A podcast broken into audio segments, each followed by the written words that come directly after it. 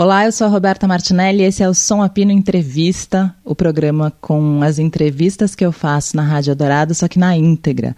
Eu sempre gostei muito de conversa completona, conversa inteira, sabe? Com tempo de respiração, com erro, com gaguejos, com desencontros, encontros, enfim, com o que rolar. E é isso que eu vou colocar aqui no ar no Som Apino em podcast.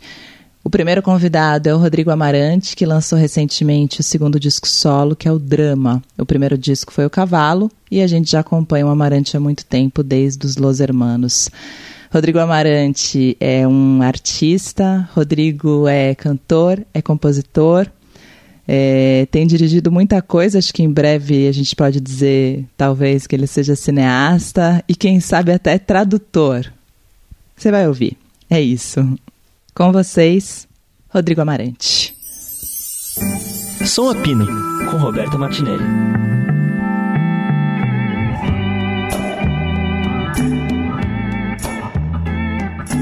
Quantas entrevistas você já deu, Ma? um monte. Um monte. Um monte. já cansou de falar ou já, ou já inventou novas coisas?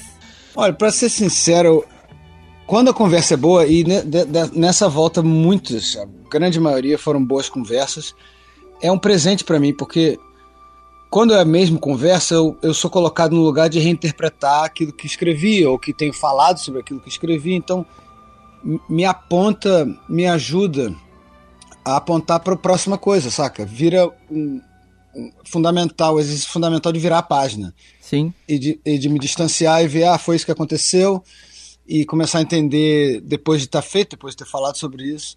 É, quando a conversa é boa, é, é, é ótimo.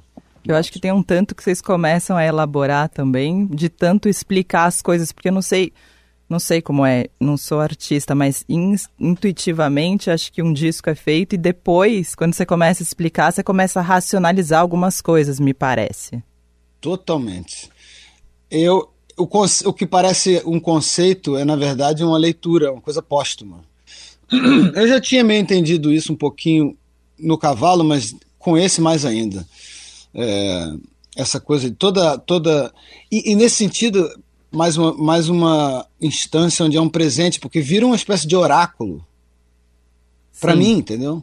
Sim. É uma coisa que. Porque, assim, é muito comum pelo menos para mim, acho que para muitos dos meus colegas, escrever, a gente escreve uma canção é, sentindo muito mais do que entendendo. Não querendo dizer que as palavras estão a esmo e tal, mas há uma pulsão, a prosódia leva umas palavras para perto, a rima força outros caminhos, se descobre umas coisas, as coisas se encaixam, mas eu não, tipo, eu não termino uma música pensando, ah, eu, eu sei exatamente o que está aqui, entendeu?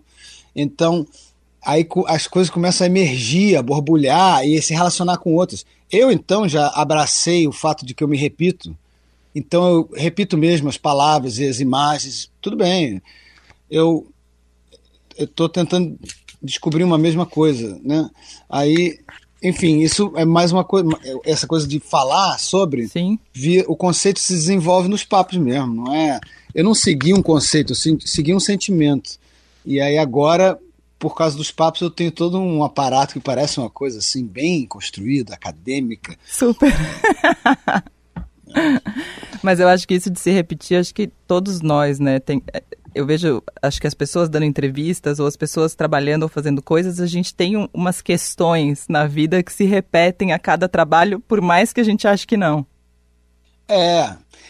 É, ainda mais uma coisa assim, né, que tem um lado comercial. Eu faço discos, eles têm que vender, então inevitavelmente, em algum momento, é, até os mais soltos, tipo, eu tenho um pouco mais, eu, eu gosto de criar um mundo, entender, um, né, ter a sensação de que estou contando histórias ou uma história num disco e tal, mas, mas é, é, bem solto, né, fica, fica solto, só vai amarrando depois. E você falou e... isso, né, de vender o, o trabalho também, né, você é um cara que já vendeu muito disco, né? De uma maneira muito, muito grande.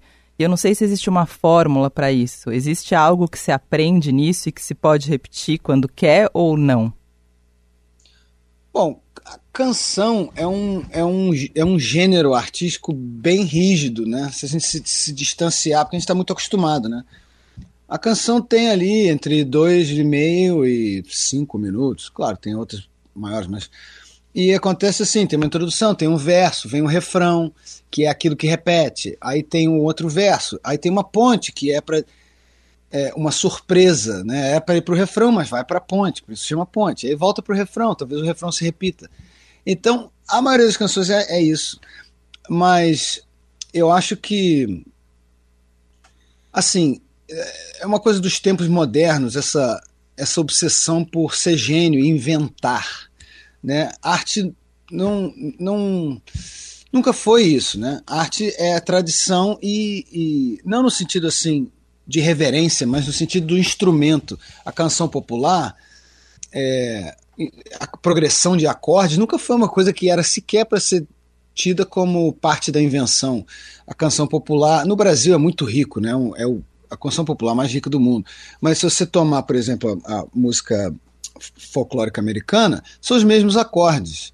E não tem que ser diferente. O que muda é a história, a melodia. Às vezes até a melodia eh, se pega emprestado. Assim como os, os compositores clássicos estavam uhum. o tempo inteiro fazendo re, reverenciando, porque acaba sendo mais. É, difícil não é a palavra, mas se eu sou um compositor clássico, eu estou em 1400 e tal, e eu quero fazer é, um comentário àqueles que vieram aos meus é, contemporâneos ou aqueles que vieram antes, é um, é um desafio enorme. No lugar de falar, ah, eu vou inventar, minha música agora é assim. Sei lá, entendeu? Uhum. Então, isso para dizer que a parte de, da, da coisa da fórmula e tal, essa coisa da fórmula, claro, existem fórmulas que funcionam, ninguém sabe. E quando funciona, eles não sabem se funcionou porque foi uma fórmula, ou porque a pessoa que cantou tinha um sentimento assim, ou porque o arranjo tinha. É uma coisa assim, é um peixe que escorregadio. Então, eu acho que não.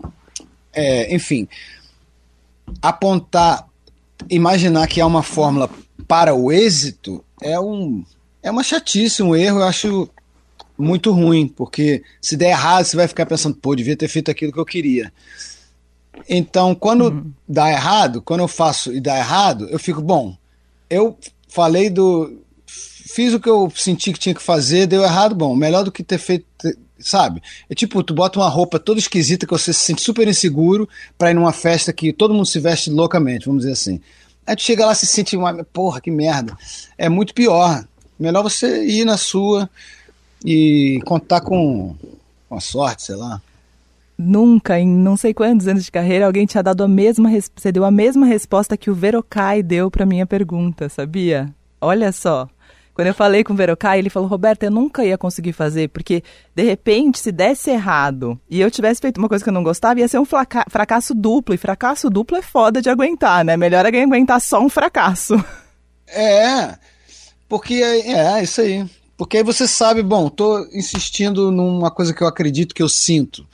Então, há ali um, um pelo menos alguma coisa de se apegar e falar, não, vou, vou, vou fazer outro, vou fazer de novo. Talvez não seja agora, talvez depois alguém. E, e fica uma coisa, eu não sei, energeticamente, assim, sabe? Espiritualmente. Uhum. Sim. É, eu sei que minha música não é para todo mundo. E tudo bem, é para ser assim mesmo, entendeu? Sim. É, é eu, assim, eu tenho. Eu, eu, que a gente estava falando antes, né, na coisa de, da fórmula também no sentido de um disco, né, num álbum. Eu com esse disco quis ir num, quis ter os violinos, quis fazer reverência a diferentes épocas e estilos, assim, realmente é, é, relacionar as canções com essas coisas que eu tenho certeza que é brega para um monte de gente, tipo, ah, sacou? Mas então, se meu coração é assim meio brega assim, tem isso, eu preciso me amar, entendeu? Maravilhoso, sim. Eu preciso, eu preciso me amar, então desculpe lá. Sim, a gente está precisando muito cada vez mais se amar porque está ficando foda, cada vez mais, né? Pois é. E, e enfim, ainda mais com essas, essa, essa, essa, esse instrumento de divisão, paranoia e, e destruição que são as mídias sociais. Eu sei que eu fico parecendo papo de velho, mas não é, não é. Eu cada vez mais vejo como é destrutivo, como é Sim. perigoso em várias instâncias para as relações é, monogâmicas. numa instância para as crianças e adolescentes. Imagina, cara, ser adolescente sem essa parada já era difícil, imagina agora. E, um, e uma convite à mentira, né? A, a, a, a, dissimulação. A gente se acostuma, se acostuma, se acostuma. Aí estranha quando se vê no espelho, entendeu? Se vê no espelho e fala, pô, isso aqui não vai colar, vou ter que fazer, né? Enfim, Sim. isso é outro assunto, Sim. mas mas, cê, Mas você é. é. um cara que fica em redes sociais? Você é. Não, odeio, odeio. Sério? Você não. Você se salvou? Eu sou, eu sou um pouco viciada. Não, confesso. Não, eu não quero, não quero falar num, de um lugar assim de. Ah, eu transcendi isso. Não, eu. Assim, um dos dilemas maiores em relação a isso é, o fato de que hoje em dia eu sou é, me é dito de que, e que sem isso não, não existe, não, não existo. Enquanto artista, ou, uhum. né, eu tenho que ter essa presença, tenho que engajar, tenho que gerar conteúdo. Só que conteúdo virou, sacou, a, a minha bunda, sei lá, entendeu? A canção, e é, uma, é um paradigma estranho, porque a música em si, que é aquilo que eu na verdade, eu só queria cantar mesmo, mas para cantar eu tinha que fazer música. Aí eu comecei a fazer a música, aí para fazer música eu tinha que gravar eu mesmo, tinha que produzir eu mesmo, aí para ter um disco lançado eu tinha que fazer um videoclipe, eu tinha que dirigir eu mesmo. Tudo isso era só porque eu queria cantar. No fim das contas, hoje em dia eu tenho uma reunião com a minha gravadora e a reunião é sobre o que, que eu tenho que fazer para promover o disco. Enquanto em outros tempos eram eles, né? eu que ia dizer, mas cadê tal? É, então, isso para dizer que. É, em teoria, eu não posso existir sem estar presente no Spotify, no Instagram, no Facebook e tal. Mas é, isso não é verdade, porque, enfim, eu, não, eu vou continuar existindo, pode crer, se eu desligar. Mas eu, eu tenho que estar, eu tenho que estar lá, eu tenho que participar. Então, eu acho que me, me fico pensando ainda mais sobre isso e articulando assim comigo mesmo, com os amigos também, sobre a parte que, que a gente é convidado a esquecer. Que essa essa, esse costume com a dissimulação, é, comprando a dissimulação do outro para poder justificar a própria dissimulação. E esse ciclo que eu acho que é muito nocivo para a gente, entendeu? Para cada um de nós. E como falei para as relações, porque toda a arquitetura daquele esquema ali, Sim. Instagram é um exemplo ótimo, de, né? desde que o, aquele figura horrível que criou o Facebook tomou conta, as mudanças da arquitetura daquilo, né? um convite a, a, a, a, a coisas secretas, uma, enfim.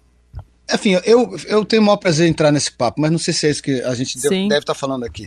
Mas eu queria lembrar, eu queria lembrar uma coisa que é o seguinte: o cara que inventou o Facebook e que desenvolveu o Facebook até onde está hoje e é, tomou o Instagram e desenvolveu o Instagram é o mesmo cara, o cara que criou um site feito para julgar as mulheres pela aparência dela e dar nota secretamente entre esses homens. Quer dizer, é uma nojeira, um negócio horrível. E esse é o mesmo cara que está lá, e é o mesmo cara que hoje a gente, ah, não, a gente não vive sem ele. Sim.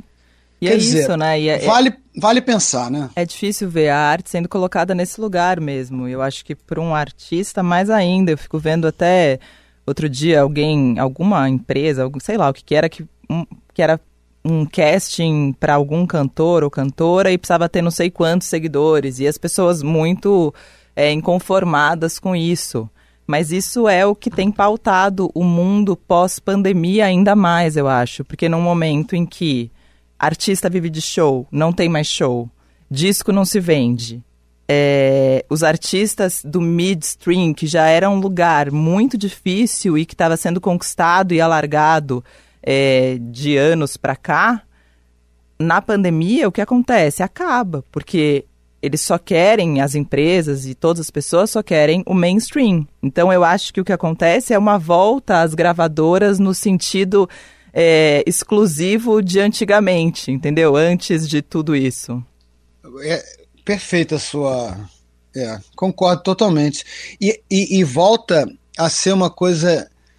Talvez até mais, assim, uma coisa é, é, de elite. Sim. Poder viver de música. Porque, assim, hoje em dia só vive de música quem não precisa viver de música. Quem finge que vive de música. Então fica mais elitizado ainda. É, não é?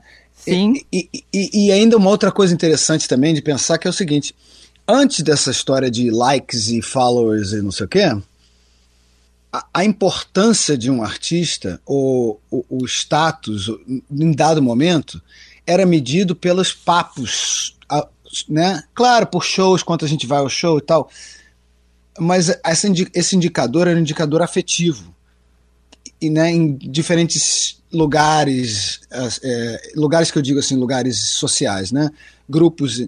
Hoje em dia não, é uma coisa objetiva. Eu, quando alguém vai comprar um show meu ou vai fazer algum tipo de negócio comigo, ele vai lá ver os meus números. E aquilo que, que determina o meu lugar. Né? Não é só Sim. no mercado, porque eu, eu acho engraçado separar mercado do, do da sociedade. Não, não, as coisas são juntas, né? Então, nesse sentido também, se eu disser um dia, quer saber? É para ser assim? Tô fora. Aí eu tiro minha música do Spotify, tiro do Instagram, tiro do Facebook, desapareço nesse espaço. É, eu não posso ser mais medido dentro dos padrões que se estabeleceram. Então, é, as pessoas vão ter que voltar. É, qual, qual, qual lugar que esse cara vai tocar? É, qual lugar de onde é que degrau ele está, entendeu? É muito objetivo, muito mais frio. Não, não tem nada a ver com nostalgia. Eu acho que é, é uma, um problema do mercado mesmo. Você Nossa. falou certo. É uma coisa do me, o meio tá, tá desaparecendo, virou uma coisa de, de menino rico, sacou?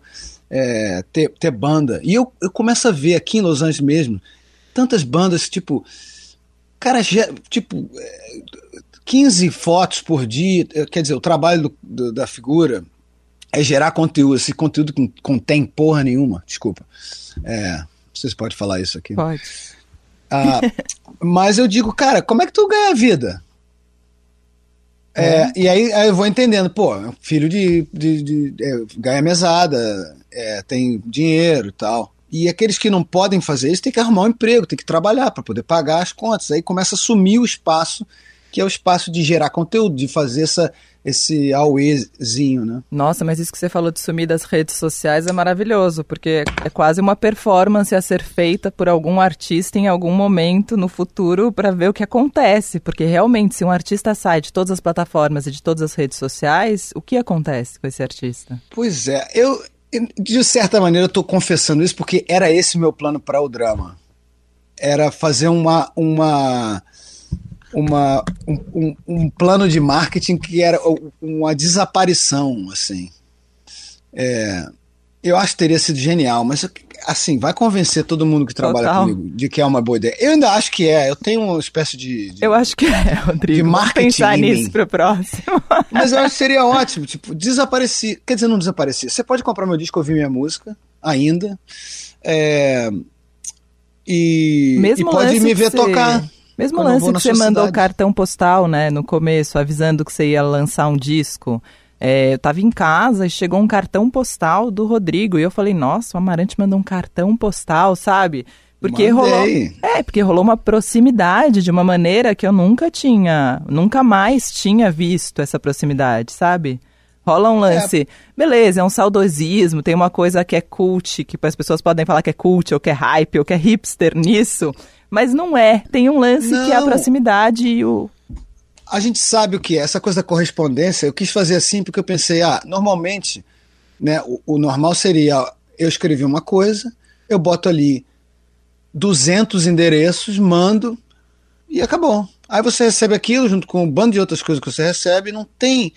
E não e, lê. E, e, na verdade não é só uma coisa de marketing. Assim. Eu, eu me sinto muito lisonjeado de que há pessoas que se interessam na minha música, querem falar comigo, como você. Eu fico, é uma honra e um presente para mim, como falei. Então, eu acho, eu tenho prazer em sentar, botar uma pilha de cartão postal. Quem, quem que vai receber? Vou escrever para Roberto. Roberto. Oi, tudo bem, Rodrigo? Ó, pô, tem um disco aqui, queria que você ouvisse, ia ser um prazer tal. Quer dizer, é genuíno, não tem nada de. Não é uma coisa, ah, é, volta ao passado. Assim, qual é o problema do passado? Tipo, quando você vai fazer um bolo, se você for fazer um bolo e pensar, ah, não, eu não leio receita, não, eu invento o meu próprio jeito, você vai fazer 270 bolos que vão ser uma merda. Então, por que não começar com, deixa eu ver como é que faz um bolo? Aí você pode. Enfim, eu acho, eu acho que essa coisa da to rejeição total das tradições é uma coisa da geração dos meus pais, que tinham muitas razões de, de se sentir assim. Existia muitas coisas opressivas, é, né? Não Sim. podia ser. Enfim, a gente sabe. Eu acho que é, a, eu, pelo menos, me sinto um pouco diferente. Eu, eu me interesso muito pelas tradições, pelas religiões, pelos papos, por tudo que vem antes, porque eu, eu sinto que tenho discernimento de dizer, ah, isso aqui me vale, isso aqui não me vale, isso aqui é horrível. Por que, que isso aqui foi dito? E aí, com isso, há coisas de se aprender. Então, não, enfim, a coisa do cartão postal, a coisa de filmar em película, é, essas coisas, não é porque eu quero parecer o passado, mas é porque o passado tem coisas maravilhosas. A película, por exemplo, é mais método do que propriamente a busca de uma textura, apesar de que a textura é linda. Né? A energia é, de filmar com película, é, todo mundo no set sabe que, que ali vai correr um fio, que vai queimar, que tem um, uma quantidade finita de filme. Então é outra energia. Mesma coisa com música. Você gravar em fita no lugar do computador, se você gravar na fita, não é ah, som da fita. Som da fita hoje em dia você pode emular, né? Fingir uhum. que é. Mas, mas quando a banda tá junta, na mesma sala, ó, podemos fazer quatro takes dessa música e depois que tá gravado não dá para cortar, porque tá todo mundo. Foi assim que eu fiz o, o, o, drama. Tipo, se eu não gostar de uma virada do baterista, eu tenho que escolher outro take. Ou aprender a amar aquele take. E assim vai, e é lindo, e energia na sala. Ok, vamos lá Aí vai, sabe? Você tá tocando, você sabe que aquilo vai ser. No, no lugar de ir no computador, eu faço 79 takes, eu recorto, tiro o baterista, pinto de azul. É, aí no fim, perde-se. Tem energia nesse Sim. lance. E ele foi. O drama foi gravado aí em Los Angeles? Foi. Foi, foi em duas etapas, porque a pandemia mudou né, os rumos. Mas começou assim, no estúdio do Mário Caldato aqui, a banda junto é, não é tudo, né? Porque tem muitos, é, o que a gente chama de overdub, uhum. que são as, as, gravações dos instrumentos em cima da gravação de base. Então a gravação de base era o que? Baixo, bateria, conga e guitarra, eu. Então a gente tocou junto, escolheu um take e, e ia, sabe? Chega no estúdio ensaiado, faz várias, joga ping-pong um pouquinho. E aprende a amar. É, aprende a amar. Não tem que. essa, o, o, é, pois é. A grama a grama sempre será mais verde do outro lado da cerca, né? Isso é que é a coisa do Instagram.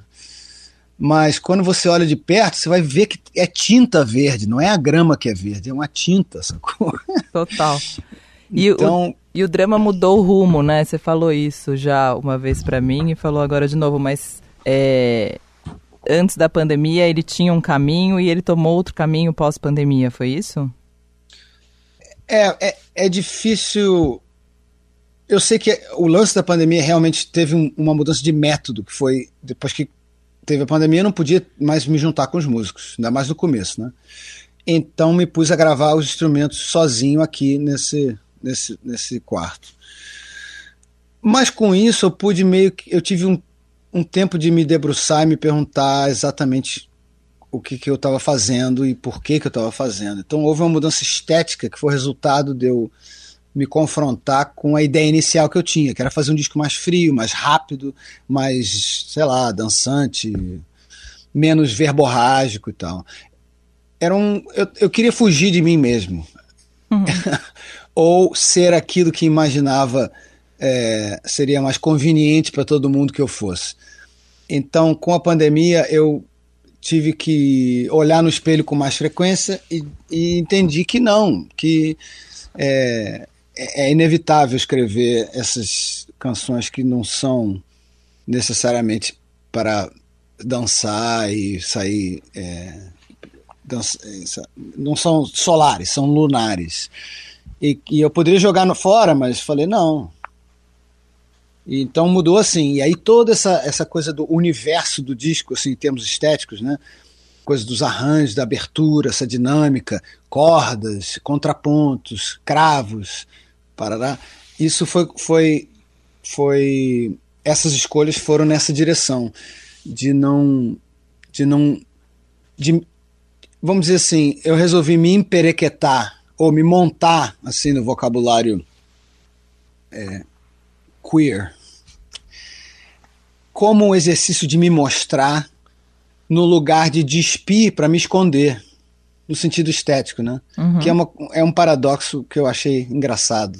Porque se eu, se eu vestir uma camisa preta, é uma camisa, uma, uma camiseta preta, uma calça jeans, um tênis branco, eu não estou dizendo muito, né? Pode ser, pode se dizer, ah, não, eu estou mostrando quem eu realmente sou, porque eu não estou.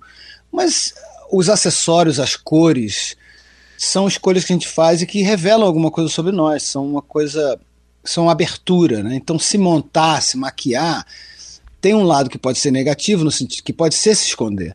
Mas nesse caso é uma coisa mais drag, assim, de, de, de montar no sentido de revelar aquilo que, tudo aquilo que eu, que eu desejo, que eu.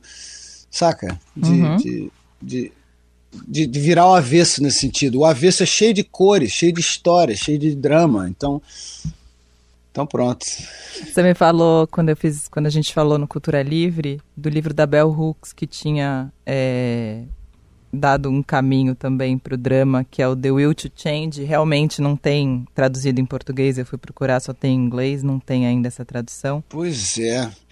Eu comecei a traduzir como exercício, mas pensei, bom, será que eu vou. Porque eu não, assim, eu não sou tradutor. Eu entendo que tradução é um trabalho realmente eu gosto, eu me divirto, porque é um, é um, é um desafio, né? Me ajuda a. Mesmo meu inglês sendo muito bom, tem sempre algo a aprender. Até no português, né? Uh, mas aí pensei até em escrever para a editora Elefante, que, que, é quem publicou a maioria dos. Eu até ontem estava, pô, será que eu escrevo para eles? Pô, se vocês não tiverem pressa, não quer comprar os direitos, mas agora que eu estou falando publicamente, alguém vai comprar o direito e vai. então não compra, não. Se você for um, um, um, um predador capitalista do, do, do, mundo editorial, eu acho que vai ser ótimo karma para você não comprar isso aí para eu poder traduzir. O que, que você acha? É, eu te dou 10%. e ele tem um, um, ele tem esse, esse título e é Man, Masculinity and Love, né? Algo assim que vem depois. É, é um aborda, eu acho, é, é um livro importante, eu acho, porque ele, ela está falando de um lugar que é o lugar é, de uma mulher negra e que ela tem um diálogo com todos os cantos do feminismo, né? E eu acho que ela articula muito bem esses, esses, esses lugares dentro do que se entende como feminismo e, e, e cruza, mas com, com generosidade, com eu sinto uma Generosidade no sentido de tentar transcender é, é, essas. É, é avançar no sentido de transcender é, interpretações Sim. duras ou errôneas. Acho ou, que até propondo ou... isso, né? Esse, esse exercício de masculinidade, falar com a masculinidade num momento em que ser homem é, já é um, um, não, entendeu? E a Bell Hooks é, abre esse diálogo, né? E se propõe a fazer esse livro que chama The Will to Change, né? O de, é, é. é, o como é que como é que traduz? Seria a, a, poderia ser é porque vontade é seria a tradução mais uh, limpa, né? Sim. Mas will tem um essa tem uma coisa de o de é mais desejo. A pulsão, a pulsão de mudar. Pulsão, não sei se é uma palavra um pouco dura, mas, mas mistura vontade com desejo. Sim. Quer dizer, é, é não é, é, é, Qual foi a palavra que você falou? Eu falei desejo, você falou vontade. E pulsão. E pulsão. É, não sei. Já estou mostrando que não sou um tradutor muito seguro. não, é... mas porque tem isso, né? Quando você fala que ela é muito generosa nesse sentido, né? Eu acho. A pulsão de mudar. Talvez não seja pulsão, porque pulsão tem uma coisa do, de, de sangue, mas é a vontade de mudar. Eu acho, assim, a capa é bem feia do, da edição americana. E o título, eu acho um pouco.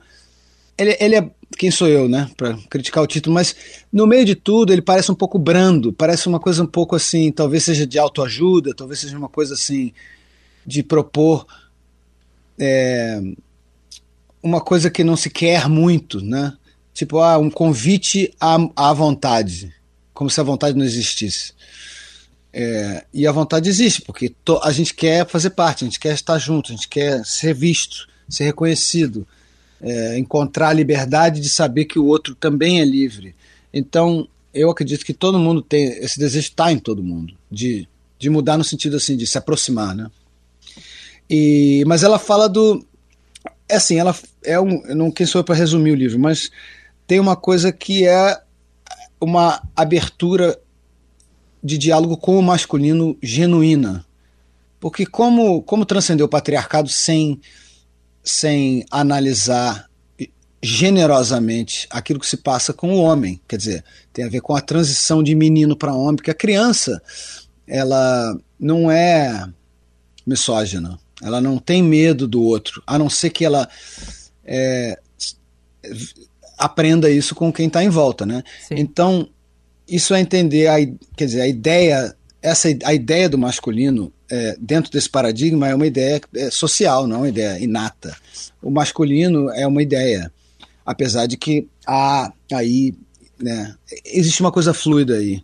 Que, que, que é um papo mais de, de, de entender a energia masculina, energia feminina, tudo isso.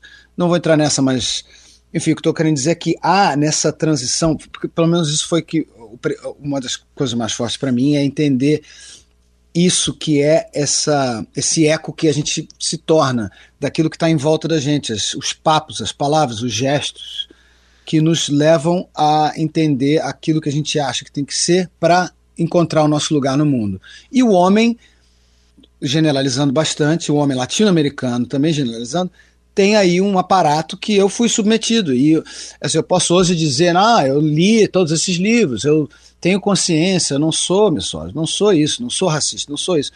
E, mas é muito fácil dizer isso, subir nesse pódio e dizer, tudo bem, me declaro que transcendo tudo isso, então não vou passar isso adiante, pode, não precisa se preocupar. É muito fácil isso. E pouco produtivo, pouco transcendental. Eu acho muito mais importante investigar e nossa, Sim. eu vejo muitas coisas que não quero ser que ainda sou, sabe? Ecos daquilo que me foi. Eu, a gente aprende imitando, né? Sim, eu também vejo é. muitas coisas em mim. Então, a transcendência é, é, é, se confrontar com essas coisas feias que a gente tem. Então, é, eu acho que o papo dela abre isso de um jeito generoso, assim, parece uma, um presente mesmo. Me ajudou muito. Acho que esse disco não seria o que é, se não, assim, uma série de coisas, mas esse livro foi uma das coisas que, que me tocou e me abriu. Eu senti, nossa, tem música nesse, nessa sensação, entendeu? De que eu estou escondendo um tanto de coisas. Essas coisas são música, são, são teatro. Sim, drama. Drama.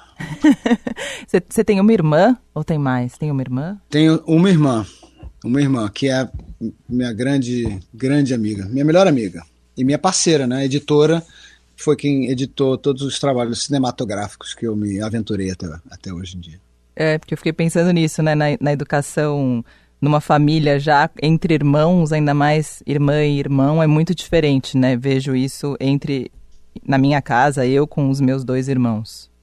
É, eu tenho esses papos com a minha irmã até hoje e até hoje é assim entre nós. É, né, a relação com meu pai, principalmente, tem coisas que só ela recebe. Tem coisas que só eu posso dizer. Assim, não estou dizendo que meu pai seja.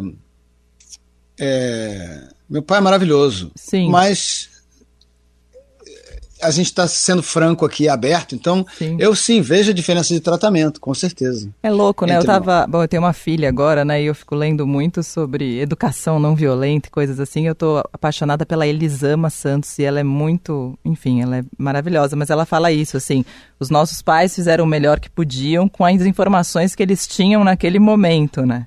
E que eram poucas as informações, não se falava sobre nada disso. Hoje se fala, a gente está educando de outra maneira e o que vai acontecer a gente vai ver daqui a um tempo.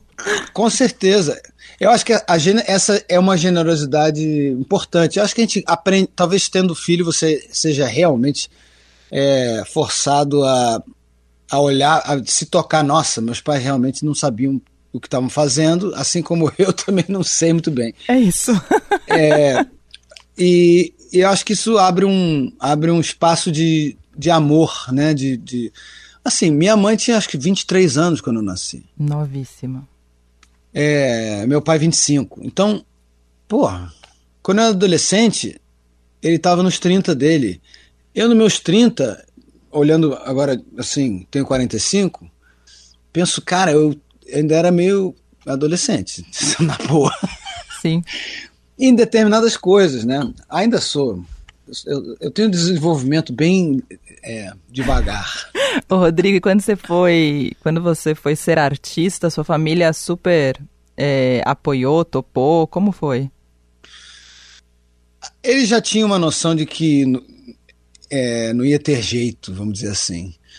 Mas até eu, assim, na, né, na universidade, eu não, eu nunca eu não conhecia nenhum músico profissional, nenhum cineasta, nunca tinha ouvido falar, ninguém que vivesse dessas coisas, sabe? Para mim, é, era coisa de filme americano, assim, sabe? Há um músico que eu sabia que existiam, mas e na minha família tem músicos profissionais assim que eu não conheci, sabe? Não estava na minha órbita. Então nunca considerei possível música. É, fantasiei na infância que eu ia ser pintor, queria ser pintor. Rapidamente entendi que não existe, tipo, não, não. É, e aí a última tentativa, não, vou ser cineasta, é isso que eu quero fazer.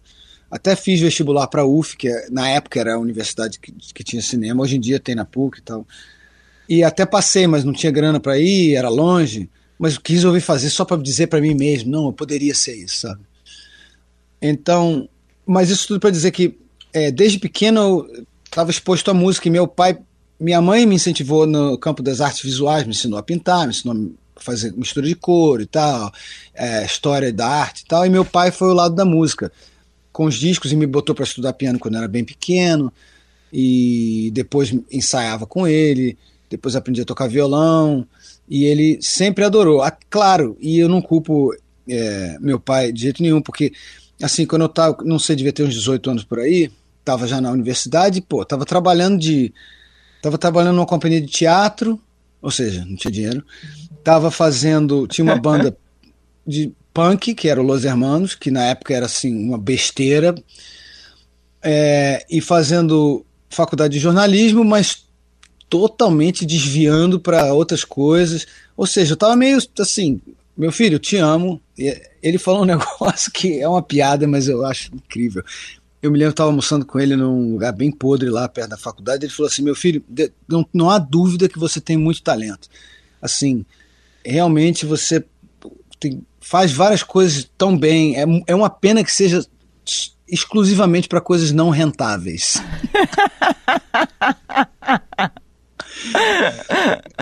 Aí eu só. falei, pois é, pai, pelo visto, vamos ver.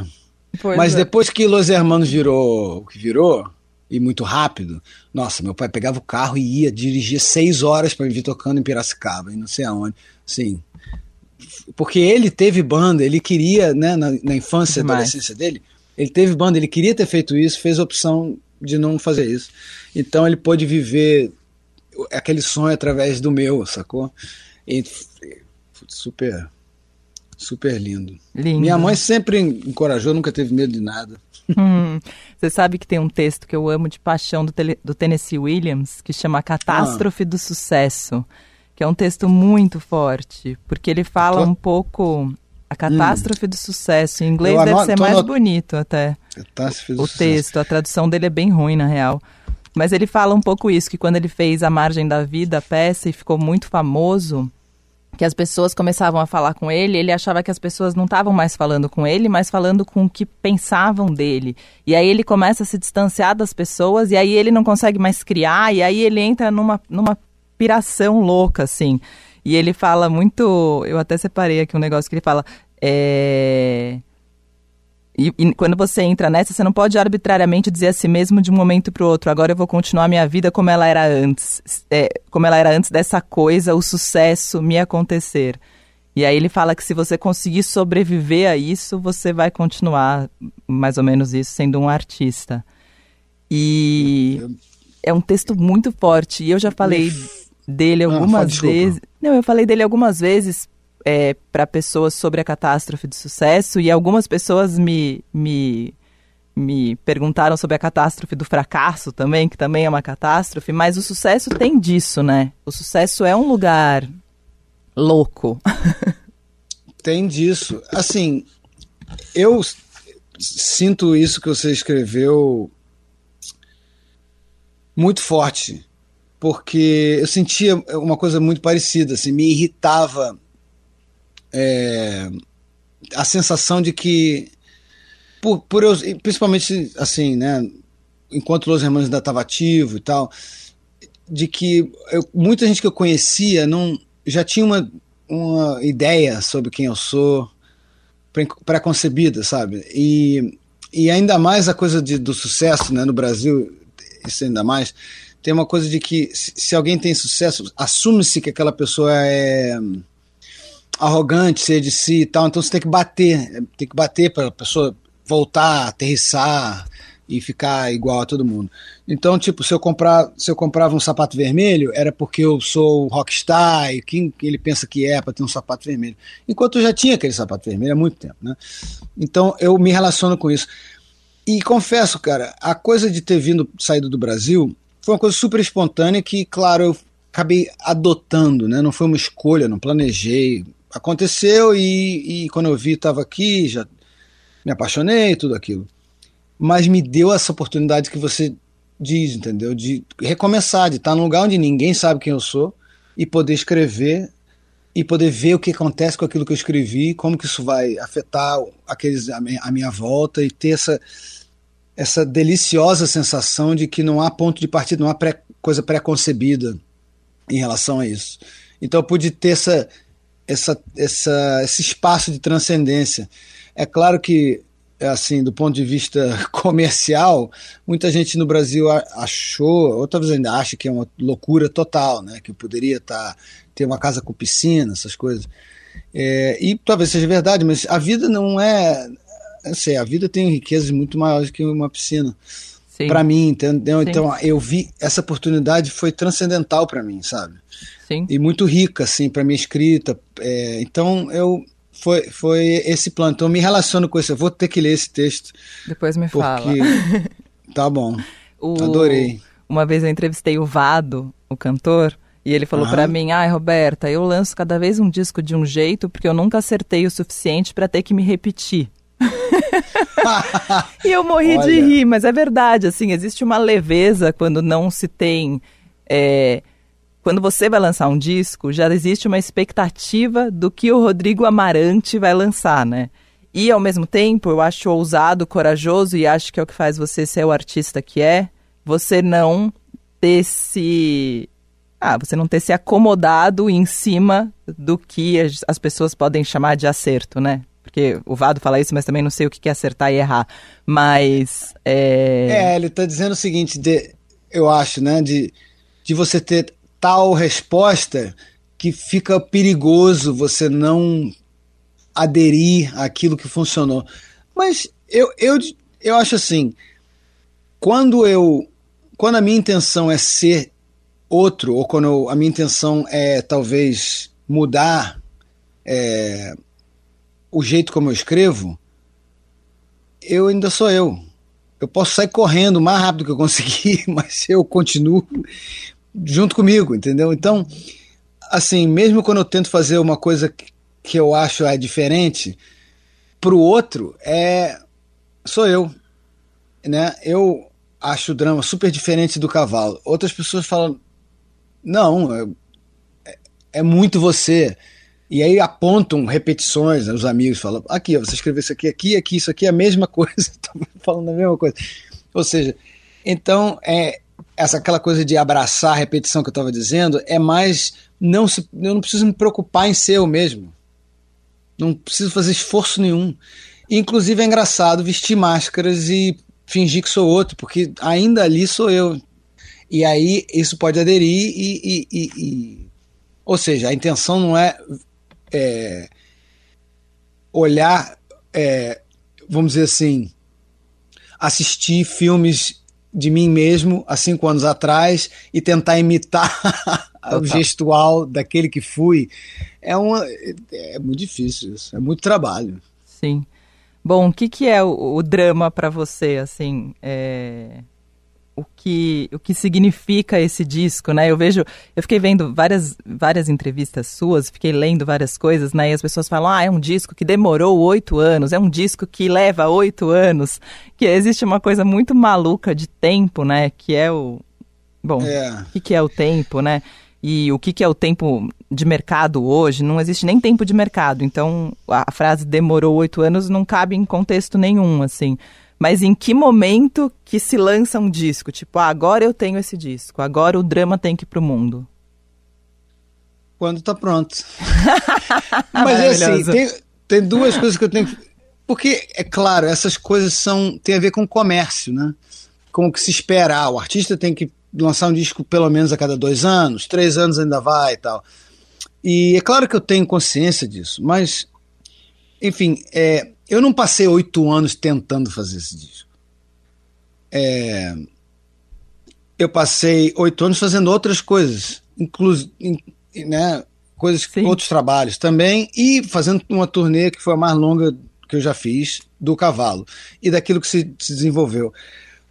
Mas para mim, para escrever, eu tenho, que, eu tenho que pensar, tenho que, eu tenho que pensar, tenho que escrever uns poemas, e eu tenho que viver, entender umas coisas, e aí vou escrevendo, né? Então, é, a, eu resolvi, ok, vou, vou fazer esse disco, e o disco demorou mais ou menos dois anos para ser feito.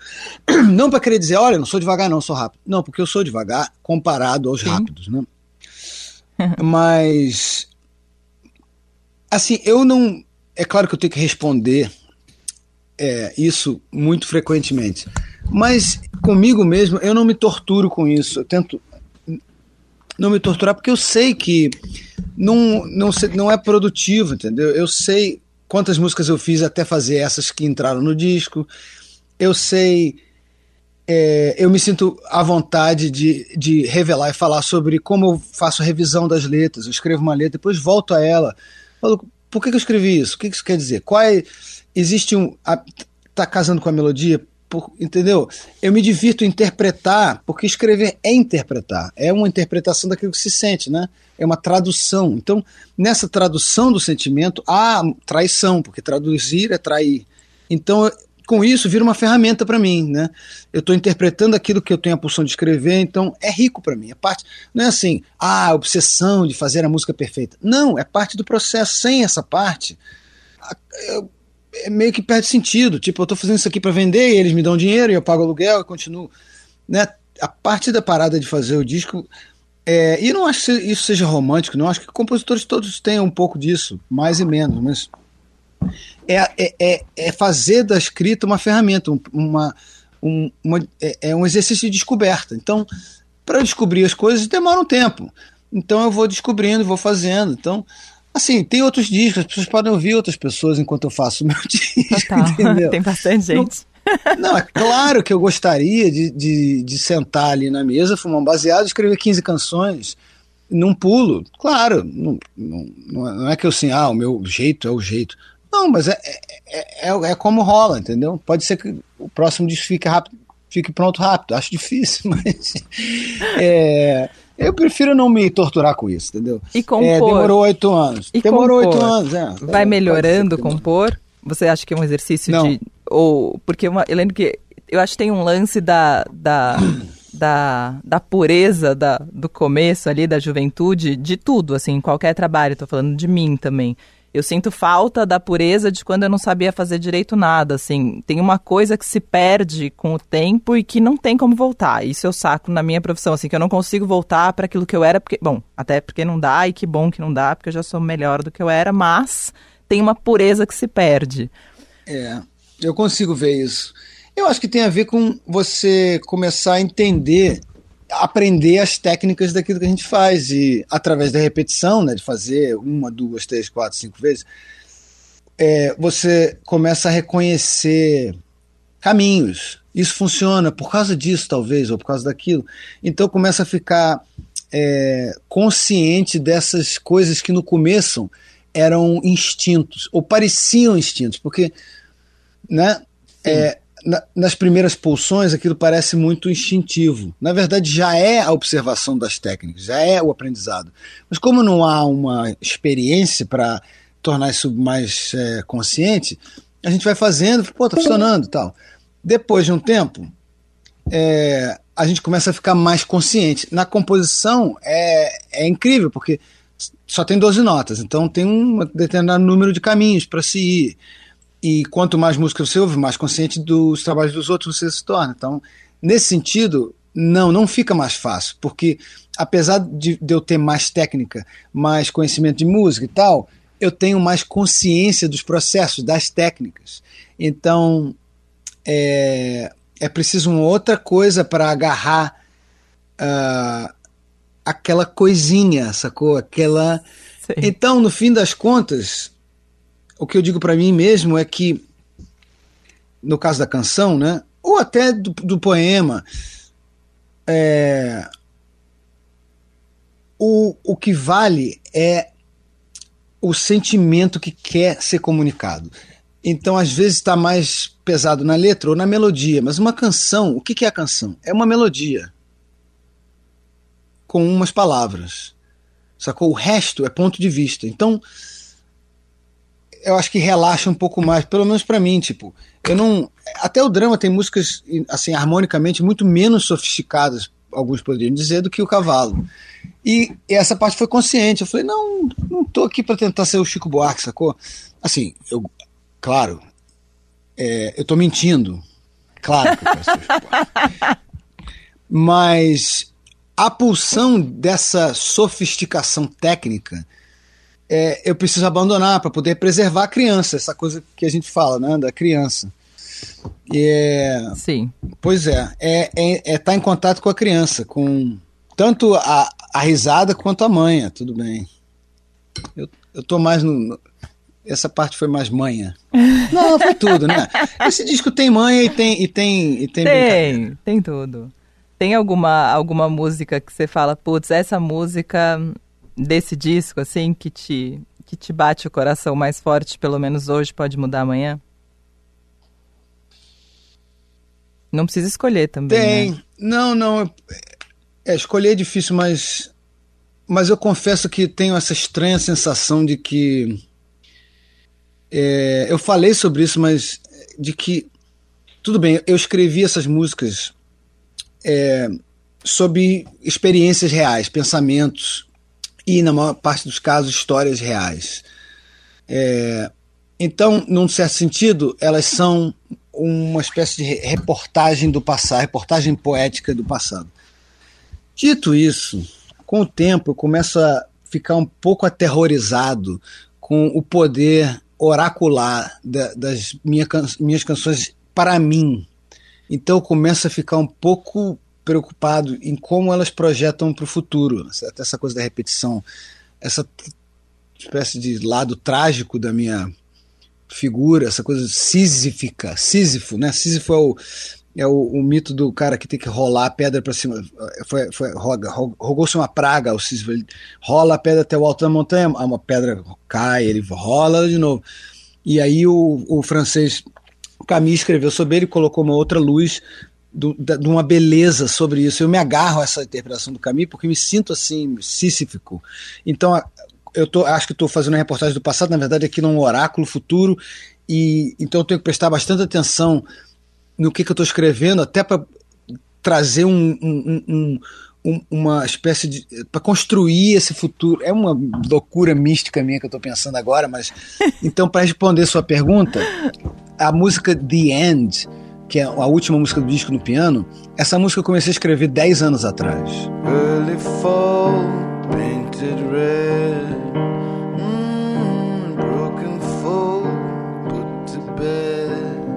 Foi a música mais antiga e, e, e na época eu comecei, então, por 10 anos, não é que eu tentei escrevê-la por 10 anos, eu escrevi a primeira versão, ah, não, não tá legal. Aí, sei lá, cinco anos depois eu peguei ela de novo, toquei ao vivo algumas vezes, mudei umas partes da letra, mas não, não tem alguma coisa que não tá. Então, as histórias foram se acumulando e essa música foi sendo injetada de diferentes histórias. É, então, me apavora, porque é uma música assim. Me apavora no sentido de que eu espero que é, não precise viver mais aquilo que vivi para ter tido a pulsão de escrever aquela música. E outras também. Tá super respondido. Maravilhoso. que drama. Eu vou chamar. Meu próximo disco vai ser comédia, tá bom? Rodrigo, obrigada, viu? Foi demais. Muito bom ah, falar obrigado com você. você. Com tempo, falar com, você, com tudo. Eu nem sei quanto tempo a gente falou, mas sempre que a gente conversa parece três minutos. É, foi mara.